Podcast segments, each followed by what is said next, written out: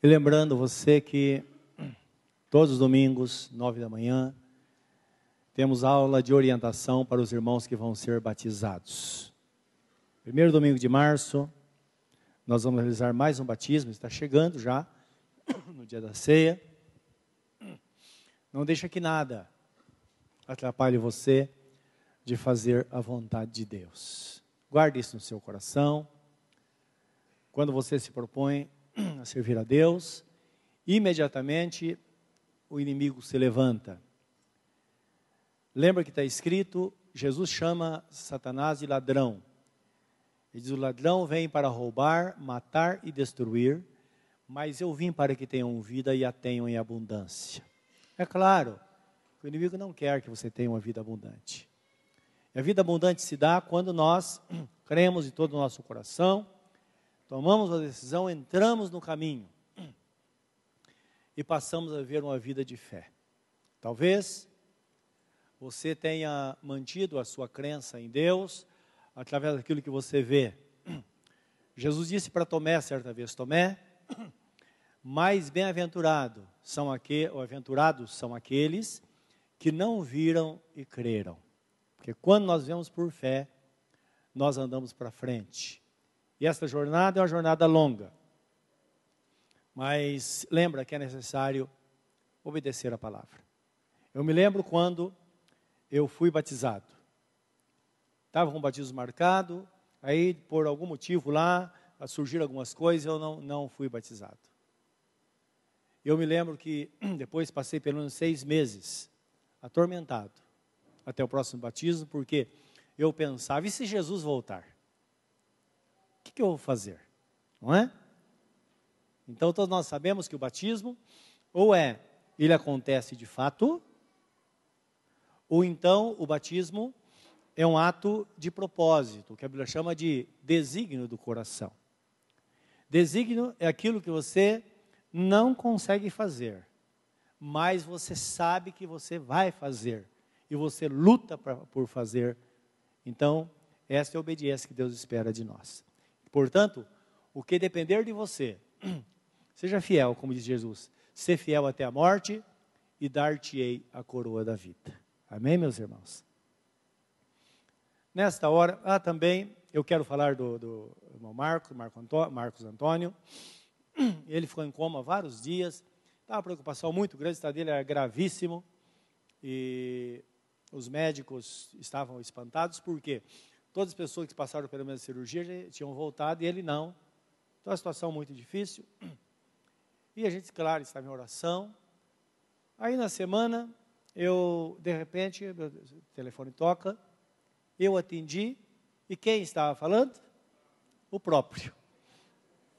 Eu estava muito feliz. Diz, pastor, chorei muito hoje. Já, eu estou muito feliz porque eu acordei, estou me sentindo muito bem. E, graças a Deus. E já saiu da UTI, já está no quarto. Não é? Então foi uma coisa muito boa.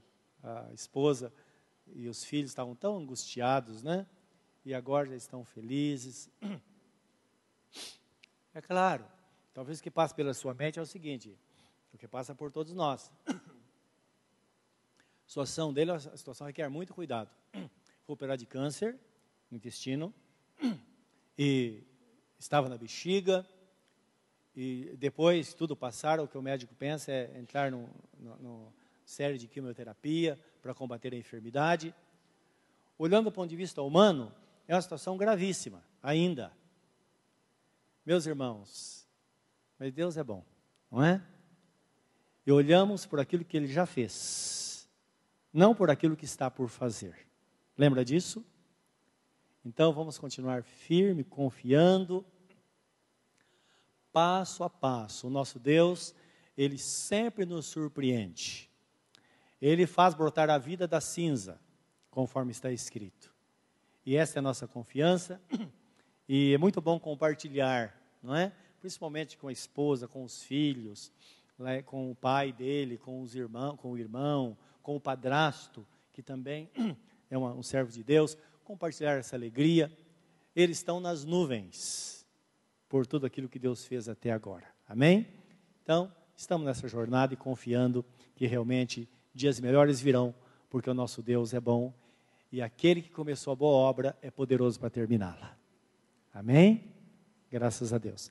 Vamos neste momento orar, pedir que o Senhor fale conosco através desta palavra. Querido Deus, está escrito que o Senhor deu a palavra e a tua palavra é acompanhada de saúde para o teu povo. Também está escrito que o Senhor deu a palavra e os campos floresceram e a terra produziu o seu fruto. É o efeito da tua palavra que move todas as coisas, pois está escrito que o mundo está sustentado pela palavra do teu poder. Nós bem sabemos disso, porque a nossa vida também é sustentada por esta palavra. O Senhor disse, logo assim será. Por isso, nesta hora, estamos aqui diante de Ti, com nosso coração aberto, como uma criança que está esperando o alimento para o seu crescimento. Senhor Deus, fala ao nosso coração. Foi o Senhor Jesus quem nos ensinou que nem só de pão viverá o homem, mas de toda palavra que sai da boca do Senhor. Esse é o nosso pedido. Sossega o nosso coração, aquieta aquele que está ansioso, meu Deus, aquele que talvez não esteja conseguindo fé, que nesta manhã sai daqui com o coração cheio de fé. Aquele que está com a mente cheia de ilusão, pensando e preso às coisas deste mundo, também possa, meu Deus, ter essa situação revertida e voltada para o Senhor, porque tu disseste: onde estiver o vosso tesouro, ali estará o vosso coração. Senhor Deus, Dá-nos esta bênção, nós te pedimos, e nós nos alegramos nesse dia, porque é mais um dia que o Senhor nos deu. Muito obrigado, em nome de Jesus. Amém, Senhor. Amém. Apocalipse capítulo 3, versículos 7 a 13. Aqui, uma das cartas que Deus, que Jesus manda às igrejas de Éfeso, as igrejas, igrejas da Ásia Menor, dentre elas está Filadélfia, Sardes, Tiatira, Laodiceia, Éfeso. Nós não vamos deter nesse assunto hoje, porque o nosso foco é outro. Mas vamos falar sobre a igreja de Filadélfia nesta manhã. E ao anjo da igreja que está em Filadélfia, escreve: Isso diz o que é santo, o que é verdadeiro, o que tem a chave de Davi, o que abre e ninguém fecha, e fecha e ninguém abre. Eu sei as tuas obras. Eis que diante de ti pus uma porta aberta e ninguém a pode fechar. Tendo pouca força, guardaste a minha palavra e não negaste o meu nome. Eis que eu farei aos da sinagoga de Satanás, aos que se dizem judeus e não são, mas mentem. Eis que eu farei que venham e adorem prostrado aos teus pés e saibam que eu te amo. Então, esse aqui da sinagoga de Satanás está falando de pessoas que acham que são donos da verdade. Não, eu estou certo, todo mundo está errado. Tá? É, é, esse é o sentido.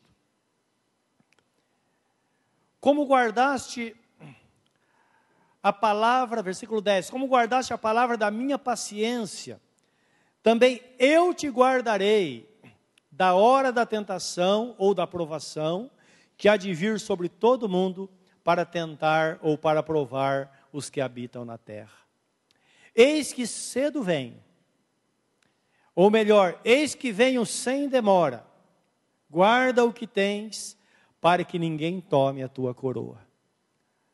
A quem vencer, eu farei coluna no templo do meu Deus, e dele nunca sairá Escreverei sobre ele o nome do meu Deus e o nome da cidade do meu Deus, a nova Jerusalém que desce do céu, do meu Deus, e também o meu novo nome.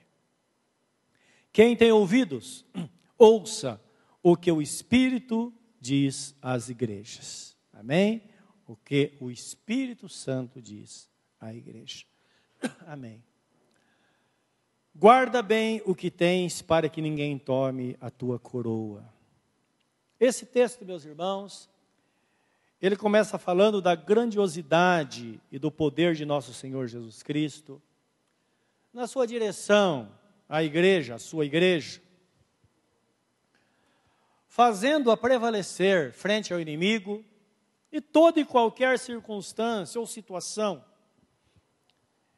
em que uma pessoa sem essa relação com ele fracassaria. Então percebo que a palavra, o próprio Jesus falando a esta igreja, ele está chamando a atenção da igreja para si, mostrando a segurança que nós podemos ter nele ou que nós temos nele, simplesmente porque um dia nós abrimos nosso coração e o recebemos como nosso único e suficiente Salvador. Nós sabemos que aqui, ele mostra de fato que ele é o Senhor. Claro que é uma revelação que, bem antes, a Bíblia já apresenta, desde o Velho Testamento, depois passando pelo Novo, pelos Evangelhos, sempre apontando que Jesus seria o Senhor. Livro de Filipenses, capítulo 2, versículo 5 a 13. Esse texto dá-se uma direção para nós, mostrando o caminho trilhado por Jesus para que ele pudesse galgar esta posição como Senhor de toda a terra, como Senhor das nossas vidas. É claro que a Bíblia Sagrada fala no livro do profeta Daniel, em que chegará um dia em que o Senhor Jesus, ele será o Senhor absoluto sobre toda a terra porque tudo e, tudo e todos os que contrariam a sua pessoa serão destruídos. Fala de uma pedra que foi lançada sem mão. Então está falando dos reinos. E de repente esta pedra ela começou a crescer e ocupou toda a terra. Mas hoje, em que vivemos na dispensação da graça, que é o tempo que antecede a vinda de nosso Senhor Jesus Cristo, que nós sabemos que certamente acontecerá a qualquer momento, é importante entendermos que Jesus, ele governa de uma forma absoluta na vida de cada um individualmente. Então hoje, o sistema deste mundo jaz no maligno, mas Jesus governa individualmente na vida de cada um, e através de mim e de você, onde nós estivermos, é que ele vai estar presente para controlar, para amenizar, para mudar qualquer situação. Isso está em Isaías capítulo é, 9, 6, quando fala de, do menino que nasceu, que nasceria. E lá está escrito: principado estará sobre os seus ombros. E nós sabemos que principado é um território governado por um príncipe. Deus, o Pai, é o Senhor de toda a terra, porque está escrito: de Deus é a terra e toda a sua plenitude mas Jesus governa individualmente na vida de cada um, e é desta forma que a igreja faz a diferença, em todos os lugares. Por isso que Jesus fala por muitas vezes no Novo Testamento, e um texto ele diz assim: uma cidade construída sobre o monte não pode estar escondida. Não tem jeito.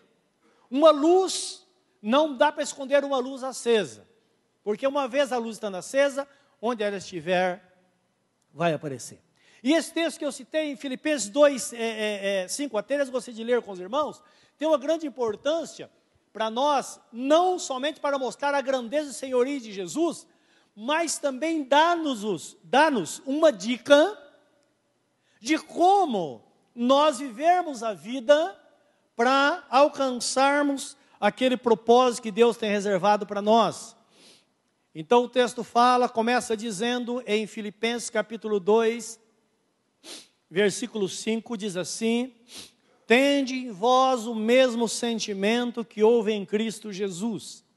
Isto é, mostrando a maneira que nós vamos nos portar diariamente. Esse texto eu acho muito interessante. De sorte que haja em vós o mesmo sentimento que houve também em Cristo Jesus, que sendo em forma de Deus, não teve por usurpação ser igual a Deus. Isto é, ele, como Deus, ele não usou o seu poder como Deus, mas ele escolheu viver como homem aqui na terra, para servir de exemplo para nós. Mas aniquilou-se a si mesmo, aniquilou-se a si mesmo, tomando a forma de servo, fazendo-se semelhante aos homens. E achado na forma de homem, humilhou-se a si mesmo, sendo obediente até a morte, morte de cruz pelo que também Deus, o Pai, o exaltou soberanamente e lhe deu um nome que é sobre todo nome, para que ao nome de Jesus Cristo se dobre todo o joelho, nos céus, na terra e debaixo da terra, e toda língua confesse que Jesus Cristo é o Senhor, para a glória de Deus Pai. De sorte que, meus amados, assim como sempre obedecestes, não somente na minha presença, mas muito mais agora na minha ausência, diz o apóstolo São Paulo, assim também operai ou desenvolvei a vossa salvação com temor e tremor, porque Deus é o que opera em vós, tanto querer como efetuar segundo a sua boa vontade. Amém. O que eu acho interessante nesta palavra, além de toda esta grandeza apresentada acerca da pessoa de Jesus Cristo, é que nesse texto mostra o poder e habilidade de Jesus para governar a nossa vida, sem interferir na nossa personalidade e sem nos anular. Então, o que nós vemos na Bíblia Sagrada é que, de fato, Jesus vindo ao mundo, ele veio para ter uma parceria com o homem. Quando fala de aliança, está falando de uma parceria, onde ele, na verdade, deveria fazer a sua parte, nós fazermos a nossa. Mas devido à graça de Deus, nós sabemos que ele fez tudo e ele simplesmente mantém essa parceria com aqueles que fielmente o seguem nesta jornada. Agora precisamos entender isso. Porque quando nós entendemos esta relação da igreja com Jesus, nós desconstruímos alguns pensamentos criados na igreja que façam com que as pessoas tenham uma visão errada da vida cristã. Não é? Tem a vida cristã como uma vida, olha, sem sofrimento como que o sofrimento fosse algo vergonhoso. Não. Romanos 8,17 está escrito que nós somos herdeiros de Deus, co-herdeiros com Cristo, e co-herdeiro significa herdeiro com os mesmos direitos.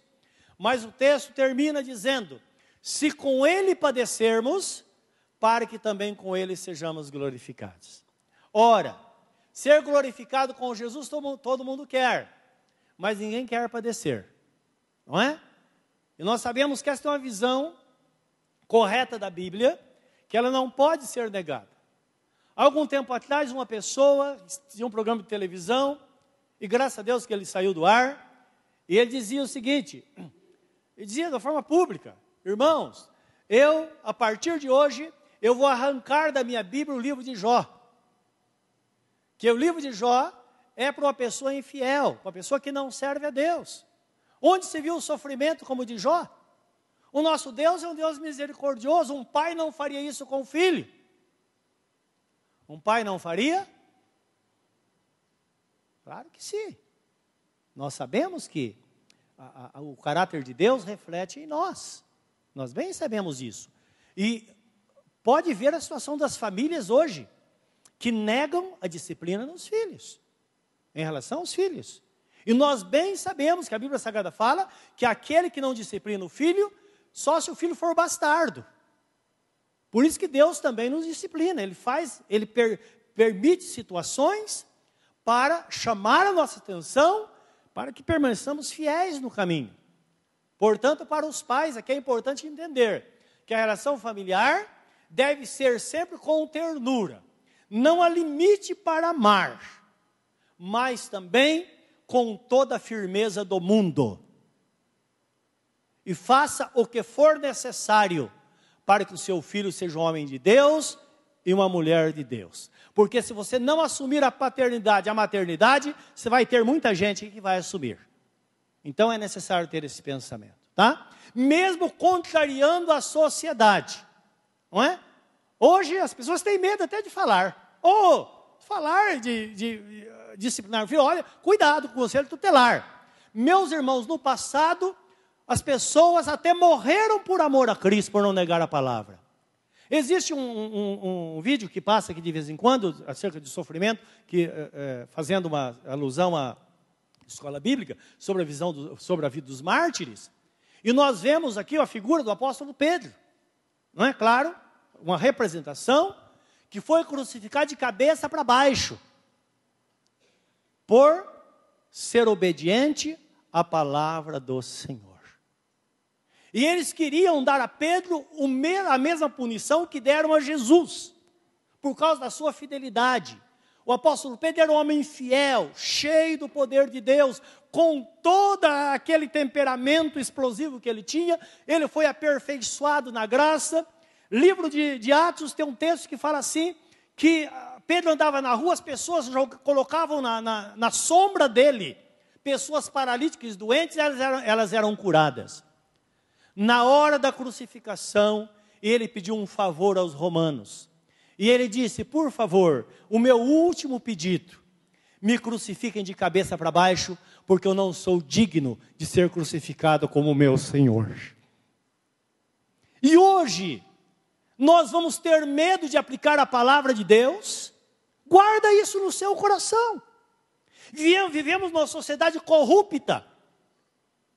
E nós, como igreja, vamos estar abrindo mão dos ensinamentos. Tenha certeza que quando Jesus falou, ser fiel até a morte e dar-te a coroa da vida, ele pensava em outra coisa, pensava em fidelidade absoluta em qualquer circunstância, mesmo que perdêssemos a nossa vida. Isso é fidelidade que a Bíblia Sagrada apresenta. Amém, meus amados? Guarde no seu coração, esta é a palavra fiel e digna de toda aceitação. Esta palavra foi dirigida à igreja de Filadélfia, ou ao anjo da igreja de Filadélfia. E é interessante que na visão João vê a igreja, sempre lembrando que igreja, meus irmãos, é um grupo de pessoas que representa todos os crentes em toda a face da terra. Não podemos ter a ilusão de que crentes somos só nós. Não. Certa vez o profeta Elias chegou para Deus e disse: Senhor, matar os teus profetas, só sobrou eu. Eu estou aqui escondido numa caverna, porque também Jezabel está à procura da minha cabeça. E Deus disse: Elias, está enganado. Em Israel tem sete mil que não se dobraram diante de Baal, e no entanto elas não estão escondidas na caverna. Então não podemos ter essa sensação que somos, só nós estamos no caminho. O apóstolo São Paulo, para, afirmar, para reafirmar esta palavra, em 2 Coríntios 10, 7, ele diz assim: que isso fica evidente, que se alguém pensa de si mesmo que é de Cristo, pense consigo mesmo que assim como ele é de Cristo, nós também somos. Indicando, meus irmãos, que além de nós, existem milhões e milhões de pessoas em toda a face da terra que amam ao Senhor Jesus. Algumas delas têm largueza, estão em paz, outras estão em sofrimento, outras estão presas, outras já morreram no dia de hoje, simplesmente, simplesmente por professar o nome bendito de nosso Senhor Jesus Cristo. Essa é a vida cristã, é a visão que nós devemos ter. Então, João, o apóstolo, na ilha de Pátimos, ele tem esta visão de Deus, que fala no dia do Senhor teve a visão de Deus no, no livro de Apocalipse, teve a visão do livro de Apocalipse, e lá ele vê a igreja, vê o pastor da igreja, que a Bíblia chama de anjo da igreja, à frente da igreja, alguém conduzindo, e vê Jesus no meio da igreja. É engraçado que o texto é claro em dizer: Jesus estava no meio da igreja. Eu quero que você observe isso lendo comigo o texto de Apocalipse 1, de 12 a 20. Esse livro é um livro maravilhoso, tem tantas coisas bonitas, revelações da palavra, e essas coisas que nos, nos que desperta muito a nossa atenção. Então, de 12 a 20, diz assim: E virei-me para ver quem falava comigo. E virando-me, vi sete castiçais de ouro. Então, castiçal, geralmente, o castiçal tem sete lâmpadas, não é? Que era usado no templo em Israel. Sete castiçais de ouro. E no meio dos sete castiçais, um semelhante ao filho do homem, vestido até os pés de uma veste comprida. Alguma Bíblia diz talares, né? Uma veste, uma veste bem, bem longa e cingido pelo peito com um cinto de ouro.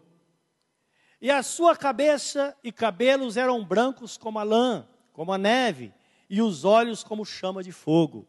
Esse é Jesus glorificado agora nos céus. E os seus pés semelhantes a latão reluzente, como se tivesse sido refinado numa fornalha, e a sua voz como a voz de muitas águas. Ele tinha na sua destra sete estrelas, e da sua boca saía uma aguda espada de dois fios, e o seu rosto era como o sol, quando na sua força resplandece. E eu, quando o vi, caí a seus pés como morto.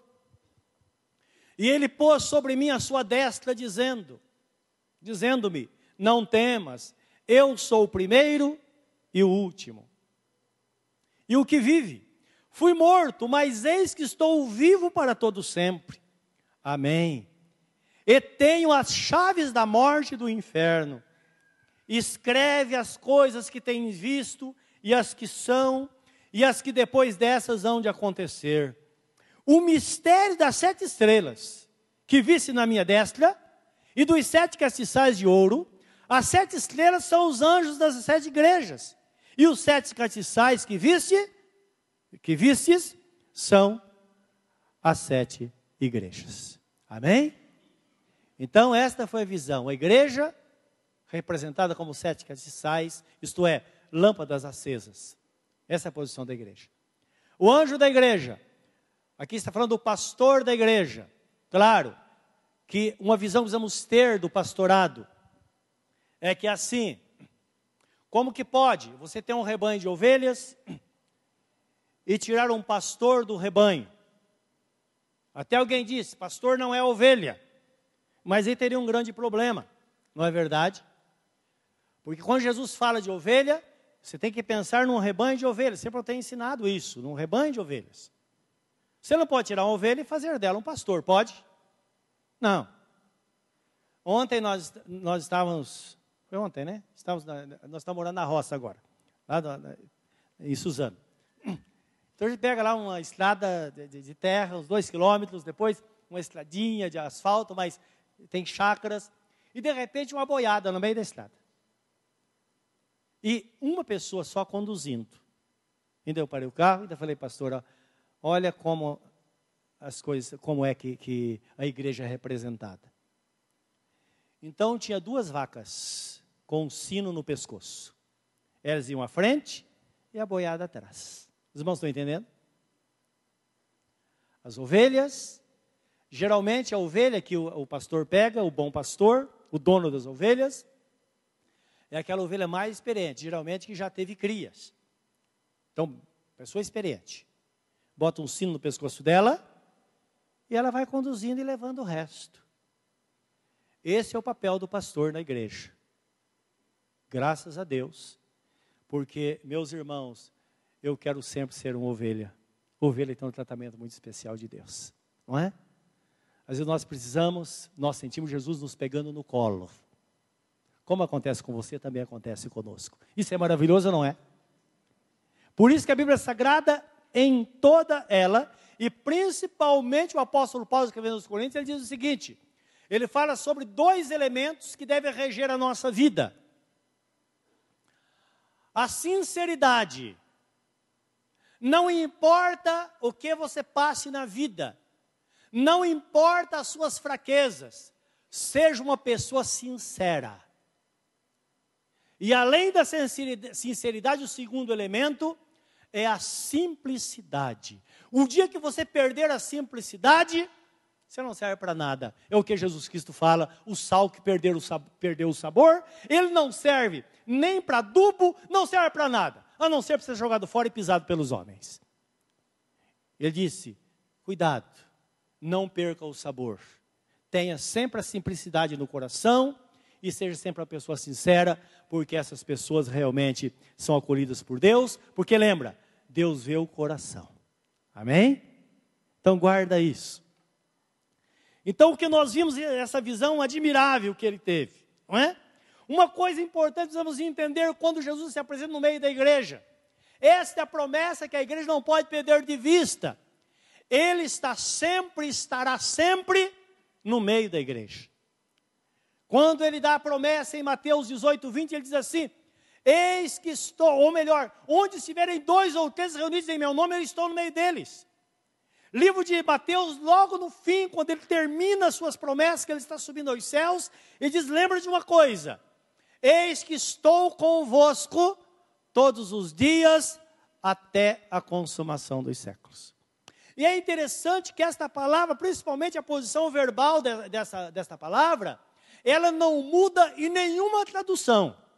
Você pega uma Bíblia muito antiga, uma Bíblia contemporânea, uma, a Bíblia mais atual na sua tradução, lá está o mesmo termo. Eis que estou convosco todos os dias até a consumação dos séculos. Por quê? Isso indica que Jesus de fato é o Pai da eternidade, como está no livro de Isaías. Ele não está fora, ou melhor, ele não, ele não está dentro do nosso tempo. Ele vê de cima. Para ele não há passado, nem presente, nem futuro. Por isso que está escrito que para Deus, mil anos é como um dia, e um dia é como mil anos. Então ele faz questão de colocar no presente esta palavra. Eis que estou convosco. Por quê? Pensar que Jesus estará conosco no futuro não teria muito sentido. Então ele diz: Eu estou com vocês aqui, agora. Agora mesmo ele está aqui. Ele prometeu estar conosco e sempre Ele vai estar todos os dias, onde quer que nós estivermos. Ele diz: onde estiverem dois ou três reunidos em meu nome, eu estou no meio dele, deles. Não é maravilhoso isso? Essa é a companhia. Esta é a presença para que não haja temor no coração do crente, meus irmãos. Porque dura coisa a pessoa sentir sozinha. E alguém já disse que a solidão é quando nós sentimos a falta de uma só pessoa. Jesus, sabendo disso, ele nunca vai permitir que um crente se sinta sozinho, porque sempre na hora da dificuldade ele vai dizer: Eu estou aqui, eu estou cuidando de você. Não temas, crê somente, como ele disse para Jair. Então, esta é a verdade que precisamos guardar no nosso coração. E o texto ainda diz que ele estava com a espada aguda de dois gumes. Isto é uma espada afiada na boca. Nós bem sabemos que essa espada afiada por mais de uma vez vem na Bíblia a definição, que está falando da palavra de Deus, que está na boca de Jesus. Esta palavra que estamos recebendo agora é como uma espada de dois gumes, de dois cortes, uma espada afiada, como está escrito em Hebreus capítulo 4 e 12, porque a palavra de Deus é viva e eficaz, e mais poderosa que uma espada de dois gumes, e apta para discernir os pensamentos e cogitações do coração. Ela penetra no mais profundo da alma, ao ponto de separar a alma do espírito e das juntas e medulas e colocar tudo, tudo que temos, a nossa vida, a nossa existência, patentes aos olhos daquele, ou diante daquele, é, é, daquele com quem nós vamos tratar um dia. Isto é, a nossa vida pode estar fechada para as pessoas, mas na presença de Deus, ela sempre estará aberta, porque a palavra de Deus faz com que isso aconteça. E agora mesmo, tenho certeza, você que está aqui, se deve estar pensando na grandiosidade de Jesus e deve estar pensando em você, na sua vida, na sua história. E o mais importante, o que é que você pode fazer? Qual decisão você deve tomar para se enquadrar na vontade do Senhor, para estar afinado com a vontade do Senhor nosso Deus? Certamente, esse é o questionamento que despertado pelo Espírito Santo quando nós ouvimos a palavra. E é claro, quando nós ouvimos a palavra, nós vamos ouvir Jesus falando. E se você ver no texto que nós lemos aí, no versículo 7, começa dizendo: Isso diz o santo, o verdadeiro, o que tem a chave de Davi. Chave de Davi por quê? Porque principalmente para o povo de Israel e para a igreja primitiva, Davi era o representante de Jesus, isto é, a figura de Jesus na terra. Nós sabemos que muitas qualidades de Jesus estavam em Davi, a despeito das suas fraquezas. Então, Davi, ele foi um rei que teve poder e autoridade. Poder é diferente de autoridade, poder é a atribuição que nós recebemos para dominar. A autoridade é a habilidade para usar este poder. E Davi tinha esta habilidade, ele era um homem justo no que dizia respeito à lei. E por isso que na Bíblia, quando fala de Jesus, fala de Davi, geralmente se faz uma ligação com a pessoa de Jesus. Além disso, Davi tinha todo o poder, porque o pensamento era esse: palavra de rei não volta atrás. Por isso que Jesus começa dizendo: Isso diz o santo. Por quê? Está falando de alguém superior a Davi. O verdadeiro, Davi era verdadeiro, mas algumas vezes ele, ele falhou. Agora, Jesus não, ele sempre foi fiel. O que tem a chave de Davi, importante, o que abre e ninguém fecha. E o que fecha, isso não é maravilhoso? Não é maravilhoso você que às vezes está indo num caminho e você fala, meu Deus, estou em direção ao paraíso, de repente aquela porta é fechada. Isso não é maravilhoso? Porque nós vemos as coisas aparentes, Deus vê o futuro. Guarda isso. Há caminho que para o homem é caminho de vida, mas muitas vezes pode ser caminho de morte, e Deus se interpõe exatamente para preservar a nossa vida e para fazer o que a vontade dele se cumpra em nós, sabendo que a sua vontade sempre será perfeita, boa e agradável. Versículo seguinte diz assim: Eu sei as tuas obras. Isso é importante para a pessoa que vive se questionando. Ah, está doente, começa a falar: por será que eu fiz a coisa errada? Onde é que eu estou pecando? O que é que eu deixei de fazer? Meus irmãos, você precisa ser, eu sempre digo para algumas pessoas, cara em particular, que a palavra não é tão adequada para falar em, em, em público, mas estou conversando com alguém, a pessoa está presa a alguma coisa, eu falo, irmão, ou irmã, seja uma pessoa desenganada. Sabe o que significa isso? Tem uma vida livre. Vive na, viva na graça. Deixa Deus te conduzir. Não é? Deixa o vento te levar. Não é isso que está escrito? Aquele que nasceu da água do Espírito é como o vento isto é, hoje você está aqui, amanhã você está ali, as coisas vão mudando. Não é? Às vezes fecha uma porta para você aqui, é claro, vai abrir outra ali, o mundo está girando, Deus está por trás, o Rei dos Reis, Senhor do Senhor está cuidando da sua vida. O que mais que você quer? É só descansar nele. Eu sei as tuas obras. Eis que diante de ti tem uma porta, ou pus uma porta aberta, e ninguém poderá fechar tendo pouca força, guardaste a minha palavra e não negaste o meu nome. Então não anda por aí com esse pensamento, mania de perseguição. Ah, estão puxando meu tapete, estão fazendo, estão fazendo aquilo. Meus irmãos, o crente deve riscar do seu vocabulário essas palavras. Ele diz: Eu pus diante de ti. O que significa pôr? É que não existia. Mas quando você se converteu à pessoa bendita de nosso Senhor Jesus Cristo, uma porta foi colocada diante de você. Em toda e qualquer circunstância, quando a porta se fechar, saiba que Deus fechou.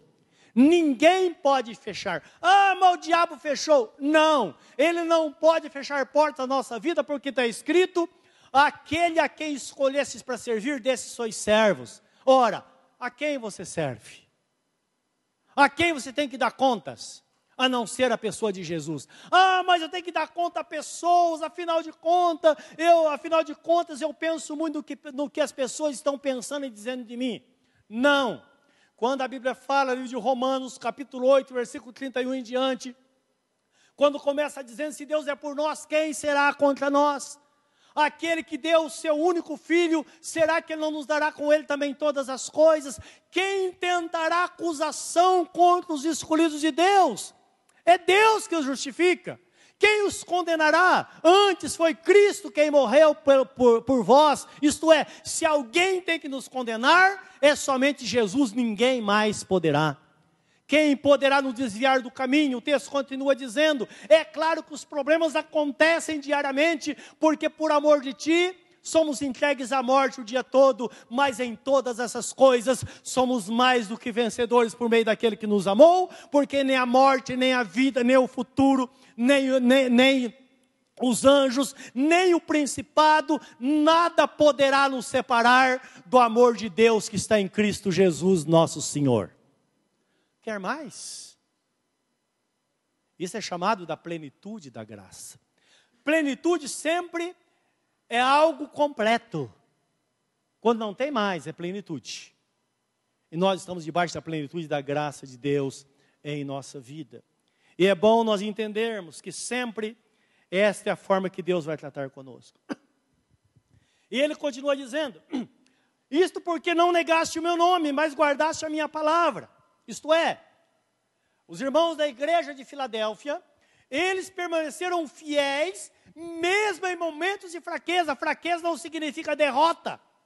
Uma pessoa, quando está em dificuldade, às vezes abatido por uma situação, ela tem a sensação que está longe de Deus, como Jó sentiu. Porque o acusador, ele está por perto. Diabo significa aquele que acusa.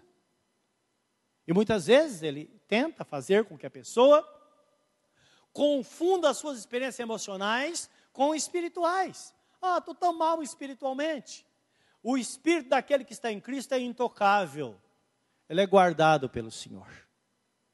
Por isso que está escrito na Bíblia Sagrada: aquele que vem a mim, de maneira nenhuma lançarei fora. Deus não abre mão do crente nunca, em nenhuma situação. Portanto, o texto, quando fala de fidelidade, está falando, fidelidade significa lealdade e devoção. Seria o, o, o significado da palavra fidelidade. Filadélfia era considerada uma igreja fiel por causa disso.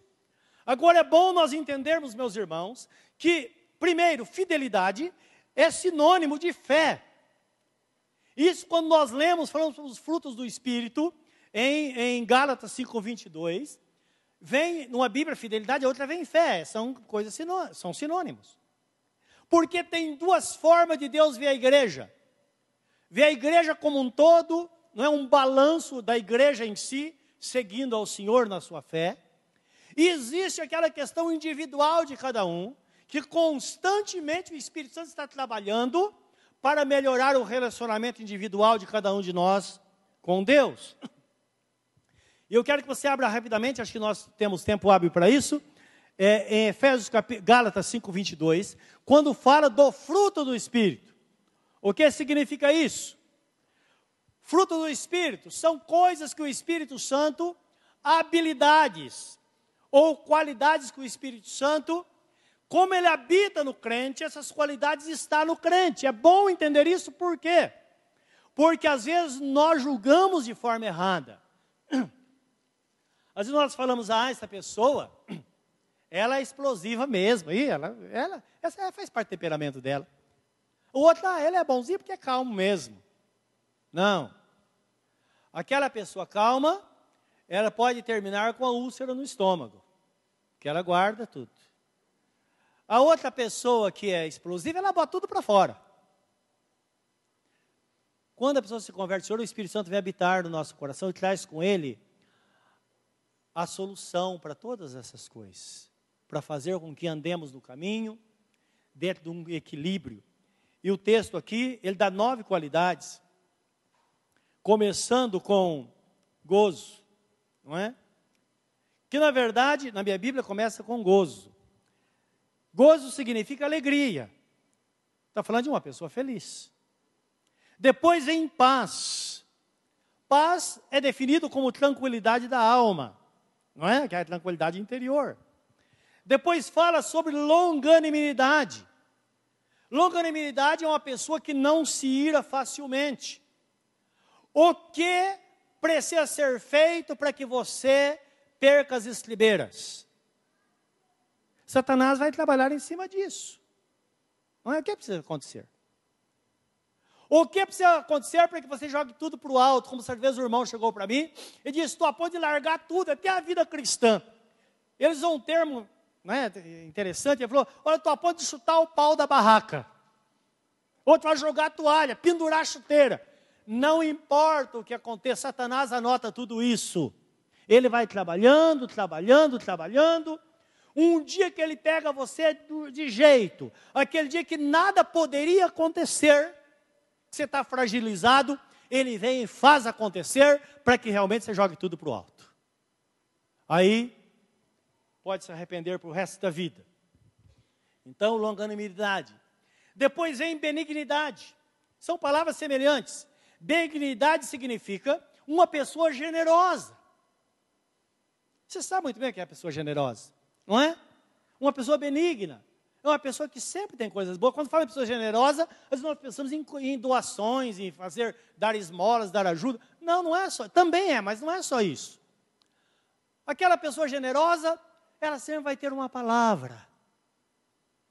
A palavra dada ao seu tempo, como está escrito, que vem com maçãs de ouro em salvas de prata. Você fala, ainda bem que eu ouvi esta palavra, não é? E Deus usa, usa meios, não é? Para que realmente desperte isso no nosso coração, usando, pessoa generosa, geralmente ela é usada por Deus em momentos de crise. Depois fala bondade, bondade é a qualidade de que é bom.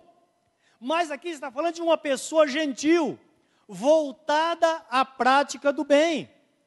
Então, quando existe uma pessoa boa, você sabe, aquela pessoa é uma pessoa boa. Não é uma pessoa que não tem coração para fazer mal. Ela pensa sempre no bem, não é? Ah, no, na, na, a sétima qualidade é a fé, que significa, na verdade, fidelidade. Fé, não é? Fidelidade. Você se mantém no caminho, você é leal ao Senhor, porque você sempre confia nele. E por isso você segue esse caminho. Em seguida, fala sobre mansidão. Mansidão, mansidão significa serenidade. E também uma pessoa calma ou branda não é? A pessoa mansa. A nona é temperança, que é o domínio próprio, autocontrole. É a pessoa que é dona de si. Dono de si não no sentido egoísta, mas dono de si é a pessoa que ninguém muda. Ninguém consegue dela o que quer, a não ser que ela queira. Essa é pessoa de domínio próprio. Não é? Porque a lei do amor é essa. Essa é a lei do amor. Você pode dar tudo o que você tem, tudo de você para alguém. Só que você tem dentro de você essa, essa consciência. Ninguém pode tirar nada. Essa é a pessoa que tem domínio próprio. Os irmãos estão entendendo? Porque essa pessoa não tem domínio próprio, lembra que Jesus fala que o ladrão está por aí, ele veio para matar, roubar e destruir. Matar é fazer com que a pessoa perca o gosto da vida. É o que leva as pessoas ao suicídio. Roubar é que muitas pessoas poderiam ter muitas coisas boas, mas foram roubadas no decorrer da vida. Exatamente porque foram, foram pegas numa situação que não deveria. Então, foram roubadas.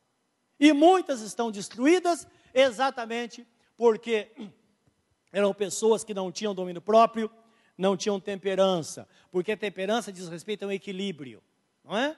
Ser uma pessoa tranquila, normal. Sabendo, meus irmãos, que nós vivemos debaixo de um sentimento, o ódio e o amor são sentimentos afetivos, fazem parte da mesma ordem. Ódio e amor. Sempre eu costumo ilustrar desta forma. Os irmãos devem conhecer daquele nível que os, que os pedreiros usam, né? De colocar tem uma aguinha no meio, se pende para um lado, a água vai embora. Pende do outro, assim é o ódio e o amor. Então nossa vida tem que ter esse equilíbrio, sabendo o ódio é perigoso. Muito amor também é perigoso. Tem que ter equilíbrio. Os irmãos estão entendendo? Nem muito céu, nem muita terra. É assim que leva, que levamos a nossa vida. Tá? Algumas pessoas falam, ah, o crente, ah, o crente tem que aguentar tudo na vida. Eu falo porque não conhecem Jesus. Porque quando Jesus chegou no templo e viu aquelas pessoas vendendo pombos e vendendo animais no templo para oferecer sacrifício, ele passou a mão num chicote e desceu o rei em todo mundo. Guarda bem isso. Tem hora que precisa reagir. Irai-vos, mas não pequeis, diz a Bíblia Sagrada. Isto é, nós precisamos ter em nós um inconformismo com aquilo que é errado e devemos amar. Então percebo que está há um equilíbrio. Guarda bem isso do seu coração, tá? Porque pessoas que elas amam tanto, amam tanto que elas se perdem no meio do caminho. Outras pessoas odeiam tanto que não têm prazer na vida e acabam se perdendo. Então nós precisamos ter esse equilíbrio que diz respeito à temperança, que é uma coisa assim essencial. Mas esse, na verdade, não é o nosso assunto, nós estamos falando agora sobre a fidelidade. Agora, a fidelidade, segundo a visão bíblica, na ótica dos reformadores da igreja. Quando os reformadores, eles foram levantados por Deus para trazer a igreja no eixo novamente, eles procuraram algumas definições para que a igreja pudesse seguir, senão seria muito difícil. O que é que Jesus está dizendo quando ele diz: Eu tenho a porta aberta diante de ti, porque tens pouca força, mas não negaste o meu nome, permanecestes fiéis. O que ele está querendo dizer? Porque aí você procura ser fiel e não sabe o que é fiel. O apóstolo São Paulo, em Romanos capítulo 7, ele diz assim: O que eu quero fazer eu não consigo, o que eu não quero eu acabo fazendo. E há uma guerra dentro de mim, porque o meu espírito é devotado a Deus, mas existe uma lei nos meus membros, na minha carne, que tende a todo, tende a todo custo me afastar da presença de Deus. E ele disse: se não é a graça de Deus, eu seria um homem miserável, e quem poderia de fato me salvar? Então a graça de Deus fazia com que ele permanecesse na presença de Deus, tendo uma definição realmente do que é a fidelidade a Deus. Então, o que é que os reformadores eles eles definiram? Primeiro, a igreja para ser fiel ela não pode negar a trindade a trindade divina. Isto é, Deus Pai, Deus Filho e Deus Espírito Santo são constituídos em um só Deus. Porém, ao mesmo tempo, são três pessoas distintas. E nós vemos isso no batismo de Jesus, em Mateus 3, 16 e 17, não vamos poder ler esses textos porque não vai dar tempo. Também, ser fiel a Deus é não negar a divindade de Jesus. Jesus é Deus e é importante hoje para a igreja, por quê? Constantemente eu, eu escuto pessoas experientes, homens de Deus experientes versados na palavra, dizendo: Senhor, abençoa a tua igreja, eu oro em nome de Jesus de Nazaré. Ora, quem era Jesus de Nazaré? Era um homem, não é? 100% Deus, 100% homem, mas ele não usava a sua divindade. Tanto é que está escrito o livro de, de, de Lucas também, eh, Lucas 4 diz assim: ele fala: O Espírito do Senhor Jeová está sobre mim, porque ele me ungiu para pregar liberdade aos cativos, dar vista aos cegos e anunciar o ano aceitável do Senhor. Portanto, tudo que Jesus fez, ele fez debaixo da unção do Espírito Santo e não como Deus. Por isso que ele disse: as obras que, que, que eu faço, vocês farão maiores do que essas, porque eu vou para o meu Pai. E nós vemos que, sempre no decorrer da história, muitos homens foram levantados por Deus, e dentro da ótica humana, fizeram coisas, milagres superiores àqueles que foram feitos por Jesus aqui na terra. Porque ele era o homem perfeito, 100% Deus. Ele não teve por usurpação ser igual a Deus, isto é, ele, como Deus, não usou os seus poderes como Deus aqui na terra. Amém, meus irmãos? Porque ele não, não poderia, não tinha como. Por isso que ele se encarnou. Então, não podemos negar a divindade de Cristo. Não negar a encarnação de Jesus. Então, Jesus era 100% homem, como Deus, ele se encarnou. Na ceia é representado isso. Ele tomou pão, tomou carne, deu graças, isto é, ofereceu a Deus, partiu, isto é, ele foi morto e foi entregue aos homens. Livro de João, capítulo 1, versículo 14, tem uma exclamação do, do, do, do, do apóstolo escritor. Ele diz assim: E o Verbo se fez carne e habitou entre nós, e nós vimos a sua glória, como a glória do unigênito do Pai. Então, Jesus encarnado é que faz a diferença, é que faz com que o evangelho seja perfeito. Em quarto lugar, não negar a expiação de nossos pecados e a justificação pela fé. Nós não podemos perder de vista o que está escrito em Romanos 4, 25, que Jesus ele morreu pelos nossos pecados e ressuscitou para nossa justificação. Efésios 2, 8, 9 diz assim: Porque pela graça sois salvos por meio da fé, isso não vem de vós, é dom de Deus, não vem por obras para que ninguém se glorie. Indicando de fato que para ser crente fiel, a igreja em si, como corpo de Cristo, não pode negar a expiação dos seus pecados e a justificação pela fé. Quinto, usar corretamente os dois sacramentos deixados por Jesus. Jesus deixou somente dois sacramentos da Bíblia, que são o batismo nas águas e a ceia do Senhor. Então, esses sacramentos têm uma grande representação que nós vemos todas as vezes que falamos sobre o batismo e também falamos sobre a ceia. Não há tempo hábil para comentar sobre esse assunto, mas é o que eu quero dizer-lhes é que a palavra de Jesus é essa: Ide por todo mundo, pregai o evangelho a toda criatura, quem crer e for batizado será salvo, quem não crer será condenado, e ponto final. E aposte para ver. Esta palavra é fiel e verdadeira. E Jesus Cristo disse: Passarão céus e terra, mas as minhas palavras não hão de passar. Então é o caminho para ingressar na igreja de Cristo, é o caminho para a eternidade, é entregar-se a Jesus e ser batizado a ceia do Senhor, a celebração da unidade do corpo de Cristo e também a unidade da igreja, porque está escrito que todos nós somos como um pão, isto é, todos nós somos da mesma essência, somos iguais na presença do Senhor. Isso é representado na ceia. É representada a nossa unidade e também a nossa comunhão, comunhão do corpo de Cristo. E quando se fala de discernimento, nós então ampliamos isso para a visão divina de todo o sacrifício e tudo aquilo que Jesus fez por nós um dia na cruz do Calvário. Isso é guardar a palavra e não negar o seu nome. É isso que moveu o coração de Jesus escrever aquela igreja. A igreja de Filadélfia estava andando neste caminho. Então ele vira para a igreja e tem a palavra que tem para nós nesta manhã. É Ele que está em nosso meio dizendo: Assim diz aquele que tudo pode, aquele que tem poder para abrir e fechar, aquele que um dia nos chamou para a vida eterna, e sempre eu terei diante de ti uma porta aberta, e não adianta reclamar, porque ninguém poderá fechar esta porta. Ninguém. Simplesmente porque você é bonzinho, nós somos bonzinhos?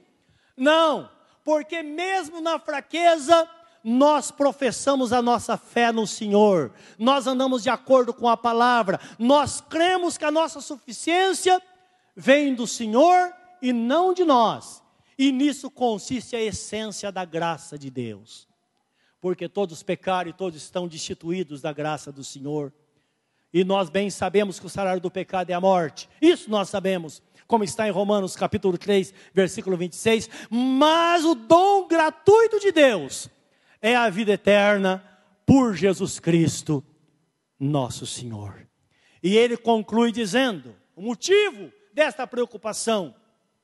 Jesus fala: Eis que venho sem demora, guarda o que tens, para que ninguém tome a tua coroa.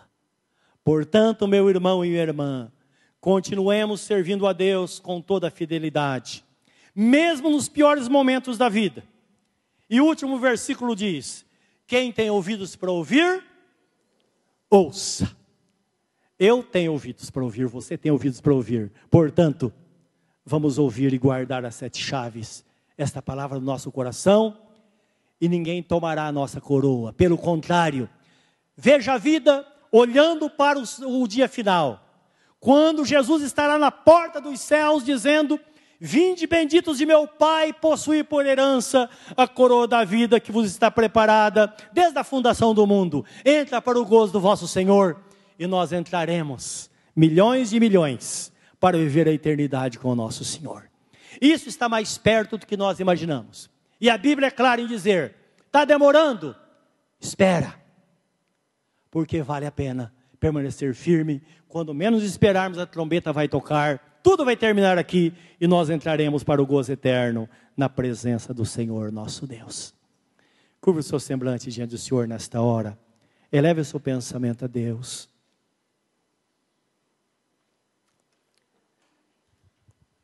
Pense um pouco nesta palavra. O que, você pode fazer nesta manhã para alinhar a sua vida com a presença com o Senhor nosso Deus? A única coisa que ele você pode fazer é entregar o seu coração ao Senhor.